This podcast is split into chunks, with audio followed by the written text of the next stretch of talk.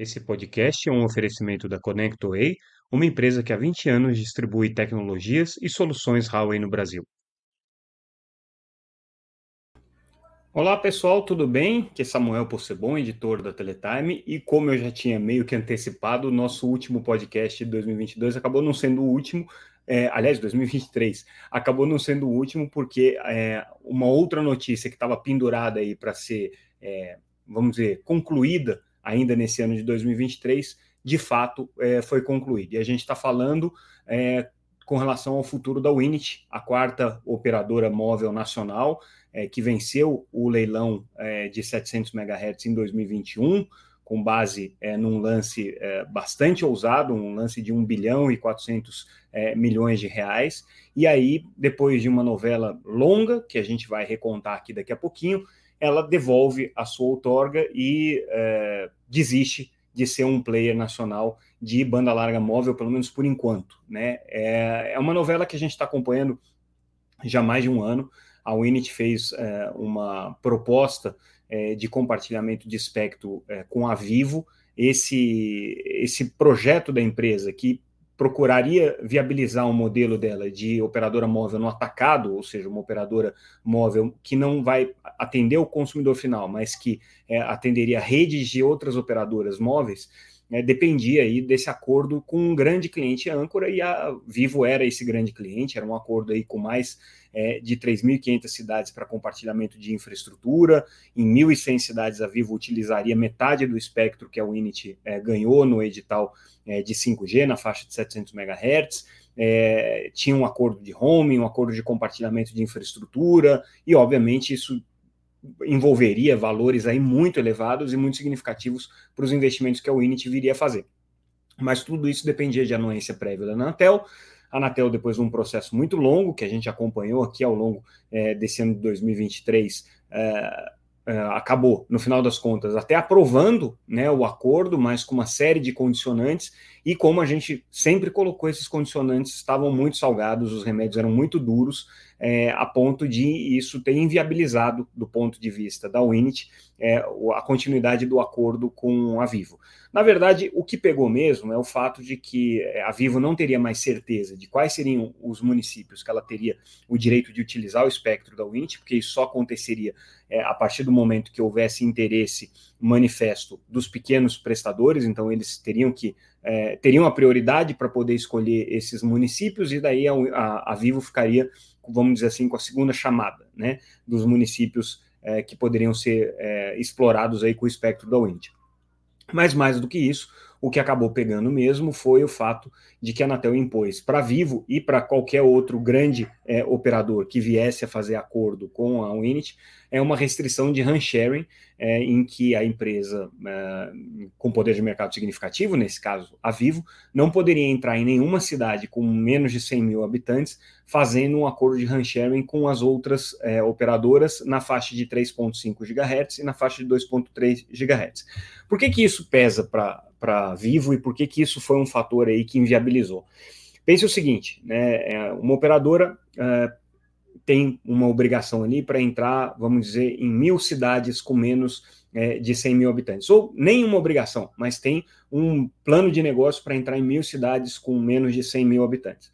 É, uma coisa ela tem que fazer um investimento para entrar nessas mil cidades. A outra coisa é ela fazer um acordo de RAN sharing, que é um acordo de compartilhamento de infraestrutura, em que, por exemplo, ela faz um acordo com uma outra empresa nacional e ela só investe em 500 cidades, essa outra empresa só investe em 500 cidades e ambas exploram as mil cidades. Ou se for um acordo com as três operadoras, cada uma delas investe um terço das cidades, 333 cidades, e é, todas elas operam nas mil cidades. Então, obviamente, a Vivo estava contando com a possibilidade de entrar é, nessas cidades com menos de 100 mil habitantes em parceria com alguma operadora, né? E aí ela faria só uma parcela dos investimentos, podendo explorar 100% do mercado. Ao momento em que a Anatel limitou essa possibilidade de RAN sharing, ou seja, disse para ela que ela não poderia entrar compartilhando infraestrutura, é, automaticamente o business plan dela, que previa uma quantidade de investimentos restrita a alguns municípios, porque outra concorrente iria fazer os investimentos nos outros municípios, passou a ser uma necessidade de investimento da totalidade dos municípios. E isso, do ponto de vista financeiro, inviabilizou o acordo. Para o Init era importante ter o acordo com a Vivo, não só por conta dessa receita que ela teria, né, pelo uso do espectro de 700 MHz, mas porque ela não precisaria construir infraestrutura em boa parte dessas cidades, e mais importante que isso, porque poderia compartilhar a infraestrutura que a Vivo já tem, principalmente em rodovias e em, em é, cidades em que a Unity poderia ter interesse de explorar e que não precisaria utilizar infraestrutura própria. Então, para ela, era o melhor dos mundos. Só que os pequenos prestadores é, foram é, muito contra esse acordo, alegaram que isso era uma burla das regras do leilão, alegaram que isso trazia problemas concorrenciais, alegaram que isso feria o espírito da Anatel, que era justamente de fomentar operadores entrantes e não de fortalecer a presença dos operadores é, que já estão no mercado, dos operadores nacionais. E a Anatel foi sensível a esses argumentos, no final das contas, colocou essas condicionantes que inviabilizaram o acordo. A Winit tem, teria né, até o dia 26, próximo agora, terça-feira, para fazer o pagamento é, da parcela da, da do, do, que ela é, é, pagou pelo, pelo, pelo espectro, então ela teria que fazer um, uma, um pagamento equivalente ao proporcional aí, é, é em tempo né, do espectro que ela, que ela comprou. É, e ela teria até o dia 31 de dezembro para entregar as primeiras metas cumpridas, as primeiras obrigações de metas cumpridas, aí com uma cobertura é, em cerca de 600 cidades, se não me engano. É, bom, ela desistindo antes, então ela já protocolou a desistência, ela não vai ter que fazer nada disso, ela não, vai ter uma, uma, uma, discussão sobre o tanto da parcela que ela vai ter que pagar ou não, mas ela já fez aí um investimento é, em, em, tanto em pagamento de outorga quanto é, em aquisição de equipamentos para cumprir é, as, as metas significativo. Eles não abrem esse número, mas é alguma coisa em torno de 150 milhões é, de reais, pelo menos esse é um número que circula aí no mercado. É, e agora a discussão vai ser se a Anatel vai cobrar ou não é, as garantias que a empresa teria que colocar para o cumprimento dessas obrigações e qual que é o, a disputa aí, né? Então a gente conversou com o Sérgio Beckerman, que é o é, CEO da Winit, e o que ele explicou é o seguinte: olha, é, a gente era um direito nosso apresentar essa renúncia, a gente renunciou dentro do prazo, né, fizemos aquilo que era esperado, é, considerando que o projeto que eles tinham se tornou inviável. Isso, palavras dele. Agora, o momento seguinte é, vai ser justamente essa discussão sobre as garantias. Ele ainda não antecipa, mas ele acredita que não vai ter nenhuma situação é, de enfrentamento com a Anatel ou de é, inviabilidade de qualquer outro projeto com a Anatel. E qual que é o projeto que eles pretendem seguir agora? Né? É, segundo Beckman, é, a Winit vai continuar sendo um player de infraestrutura, está capitalizada, tem condições de fazer investimento, é, quer ser um, um, um, um player explorando o mercado de torres, explorando o mercado de construção de infraestrutura para operadoras móveis, eventualmente pode até reativar o plano de ser uma operadora é, no atacado, uma operadora móvel no atacado, mas aí nesse momento ela não tem espectro, ela teria que utilizar espectro de outras empresas ou utilizar espectro em caráter secundário. Tem é, a intenção é, de continuar olhando todos os modelos de negócio que podem se desenvolver, inclusive a possibilidade de participar de futuros leilões aí de espectro, né? A Anatel mesmo já anunciou, a gente noticiou essa semana inteira a intenção da agência de em breve fazer um novo leilão de espectro, ter um cardápio aí de frequências à disposição. Agora passa a entrar inclusive a faixa 700 MHz, que a Unity renunciou. É, e o plano da Winit é ser um player de infraestrutura, vai disputar mercado com as empresas que estão aí no mercado de infraestrutura, como American Tower, como é, Highline, é, como é, é QMC e tantas outras empresas que estão hoje no mercado de torres ou no mercado de infraestrutura. A Winit continuará sendo uma empresa com esse mesmo perfil, né, e agora sem a própria frequência. O que, que fica aberto aí para a Anatel? Primeiro, o que, que vai fazer com a faixa de 700 MHz? Duas possibilidades. Ou bota em leilão, lembrando que essa faixa já está, é, vamos dizer assim, ociosa desde é, é, do, do, leilão é, de 700 MHz, que aconteceu em 2013, quando a Oi não teve condições de comprar essa, esse pedaço. Né? Naquela ocasião, a Anatel fez uma divisão do espectro que dava certinho para que é, duas operadoras é, móveis adquirissem é, faixas de frequência de 10 mais 10 é, GHz e duas operadoras móveis adquiririam faixas um pouco maiores de 20 mais 20 GHz, é, a, megahertz, perdão. a, a, no caso especificamente da, da, da, Oi, ela não entrou na disputa, ela não levou, então a faixa é, é, ficou sobrando. Foi feito o leilão agora em 2021, mais uma vez ficou sem é, interessados depois que a Unity desistiu, e agora essa faixa pode ser releiloada.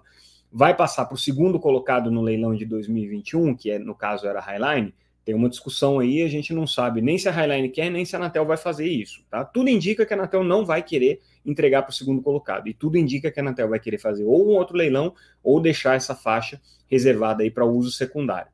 Essa é uma das questões agora que vão, vão ter que ser discutidas. E a segunda é justamente a questão das garantias, porque é, a gente tem que lembrar que a Unity, apesar de ter feito um lance muito alto, de 1 bilhão e 400 milhões de reais, é, ainda assim era uma faixa que tinha um preço mínimo muito baixo, né?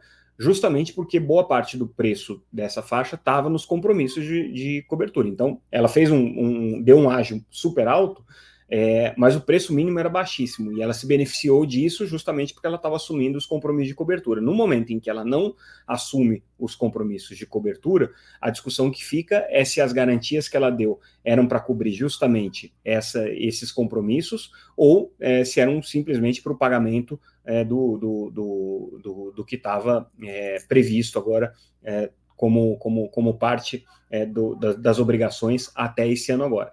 Então, vai ter um debate aí que a gente vai ter que acompanhar, mas enfim, a novela se encerrou, a Unity devolvendo o espectro, e agora começa a próxima novela em 2024, a próxima temporada, que é o que fazer com esse espectro. E aí, já que a gente está fazendo uma edição extra aqui hoje, vamos falar de um outro, outra notícia importante que a gente traz, é, apresentação é, de um projeto de lei, dessa vez é, pelo deputado Felipe Barros, do PL de, do Paraná, que quer colocar mais controle em cima das agências reguladoras, inclusive prevendo que o Congresso vá referendar todos os atos é, normativos que forem editados pelas agências. Tá? Isso aí inclui não só é, regulamentos, mas inclui também é, outorgas e licenciamentos que é, as agências reguladoras venham a fazer. É, ele também prevê nessa, nesse projeto de lei é, alçar a NPD para categoria de agência reguladora, mas também aí sob supervisão do Congresso, e na prática é, é passar para o Congresso é, o poder de, de é, é, definir, né, é, em última instância, aquilo que as agências reguladoras fazem hoje, que são as outorgas e as principais regras de, de, de convivência entre as operadoras e entre as operadoras e os consumidores. Ou seja, é um projeto de intervenção nas agências reguladoras, ironicamente vindo de um parlamentar do PL, que supostamente é o Partido Liberal, então não deveria ter essa intenção de fazer é, um controle é, excessivo sobre as agências reguladoras, mas é o que esse projeto faz, não é novidade nenhuma, a gente já viu isso acontecer é, no começo desse ano, na medida provisória que reorganizava o governo, o deputado é, Danilo Forte, do União, é, do Ceará, também apresentou uma emenda que acabou sendo rejeitada é, para é, instituir esses mecanismos de controle sobre as agências, né? E antes disso, a gente teve a Frente Parlamentar de Empreendedorismo, também comandada aqui pelo PL, tá? Então, sempre essa ironia, né? É, é, insinuando aí fazer um, um, um, grande projeto de lei para controle das agências reguladoras, o que também não foi adiante. Mas essas tentativas vêm, vão, vamos começar 2024 com mais essa daqui agora nas costas da Anatel. Anatel e outras agências também, óbvio. Né? É, saiu o mapa de prioridades da Autoridade Nacional de Proteção de Dados, da NPD, e aí o interessante aqui do que eles publicaram essa semana é que eles estão é, colocando telecom entre os setores prioritários aí para receber uma atenção especial é, da NPD. Então, tudo que diz respeito à é, proteção de dados do cidadão agora vão ficar é, sob o escrutínio um pouco mais rigoroso da NPD. Isso envolve é, não só a Anatel, envolve também é, a, a Secretaria Nacional do Consumidor e o Banco Central, são focos aqui de atuação da NPD a partir de 2024. Então, é, fica aí o alerta para as empresas de telecom é, serem cuidadosas né, com o tratamento de dados, porque tem a perspectiva de que elas é, fiquem sob observação um pouco mais atenta da autoridade que cuida desse assunto. Manifestação da Wi-Fi Alliance é, no finalzinho dessa semana, comentando ainda o resultado da Conferência Mundial de Rádio e Comunicação em Dubai.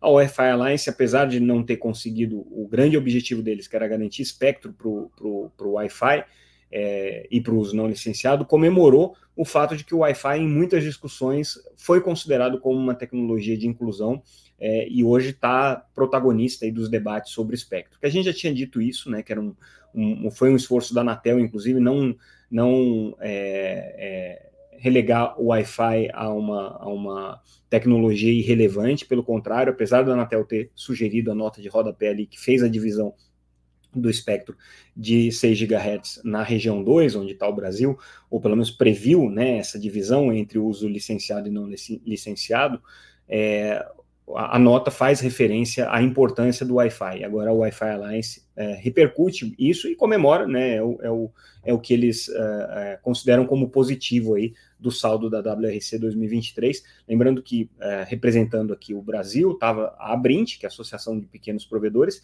que fez é, um, um, trabalho de convencimento, de lobby, muito bem feito em relação à importância do Wi-Fi para pequenos provedores também. Então, esse é um tema que definitivamente entrou no radar da UIT, Lembrando que hoje a maior parte da população acaba acessando a internet através do Wi-Fi, né? Porque ainda que você tenha uma rede de fibra né, na sua casa, é, você usa ele, essa rede de fibra, sempre conectada a uma rede é, wireless, nesse caso dos ambientes indoor, ainda o Wi-Fi e o, o, as redes é, 5G e 4G mais importantes para cobertura outdoor.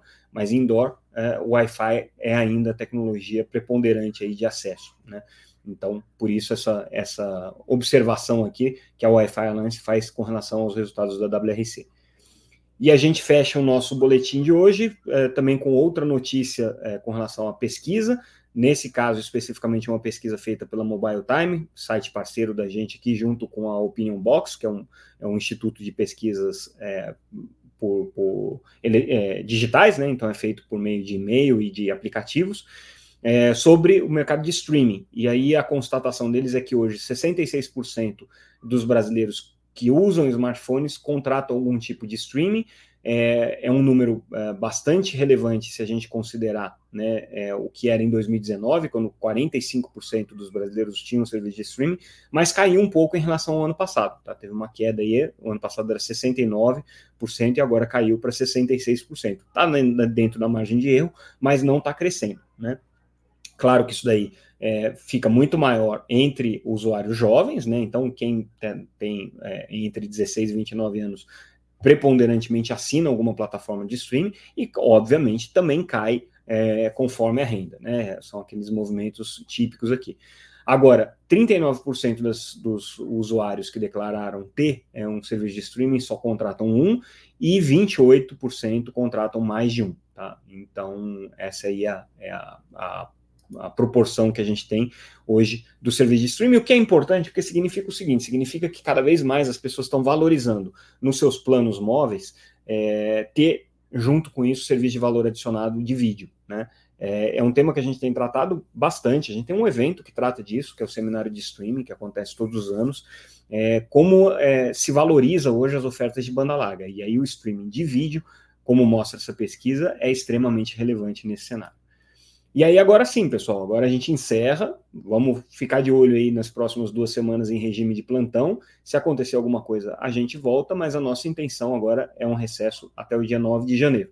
Então, ficamos por aqui. Mais uma vez, agradeço a audiência de vocês e é, até uma edição extraordinária ou até 2024. Obrigado, pessoal, pela atenção. Até mais. Tchau, tchau.